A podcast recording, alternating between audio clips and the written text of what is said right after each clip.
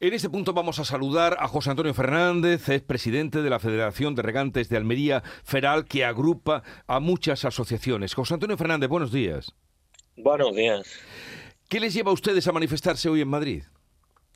Bueno, lo que nos lleva a manifestarnos, lógicamente, es todo lo que habéis estado diciendo y todo lo que eh, he estado escuchando en vuestra emisora, que, que lo habéis dicho perfectamente.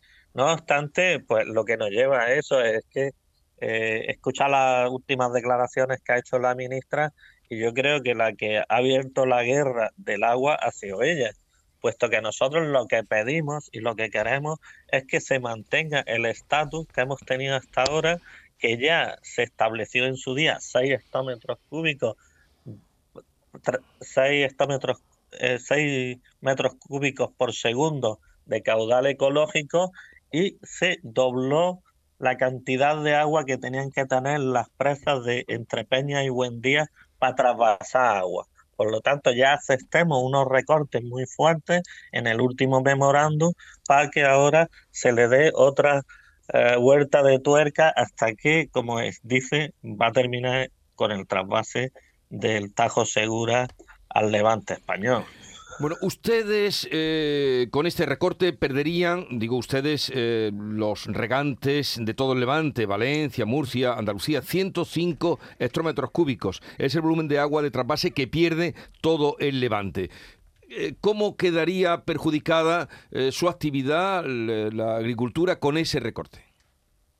Bueno, es que con ese recorte, lógicamente, van a ser casi 30.000 hectáreas en todo el Levante que no se van a poder plantar. 30.000 hectáreas que de ser de regadío a pasar a ser de secano va a haber una pérdida de patrimonio cercana a los 6.000 millones de euros. Pero no obstante, lo peor es el daño ecológico, puesto que cerca de 30.000 hectáreas de verde producen CO2, produce eh, a, la, a, la, atmósfera eh, un beneficio, ¿no? Y luego lo social, ¿no? una pérdida de puestos de trabajo que ya han estipulado que serían 15.000 puestos de trabajo directos más los indirectos, que serían aún más, puesto que cuando se trabaja en el campo, luego a partir de ahí hay un manipulado, hay una distribución, también hay unos técnicos, hay un servicio adicional y, y todo lo que hay detrás de eso, por lo tanto, va a ser pérdidas muy importantes para el campo en el Levante, desde luego, eso está estipulado ya. Protestan ustedes también por el precio al que están pagando el agua desalada. ¿A cómo la están pagando al día de hoy? Bueno, a día de hoy se está pagando a unos 0,5 céntimos el metro cúbico más la distribución, que es lo que Aquamen nos anunció a partir del día 1 que se acababa, ha sido la subvención que habíamos tenido para 2023. Nosotros ya para 2022. Nosotros ya pedimos que para 2023 se mantuviera un precio razonable del agua.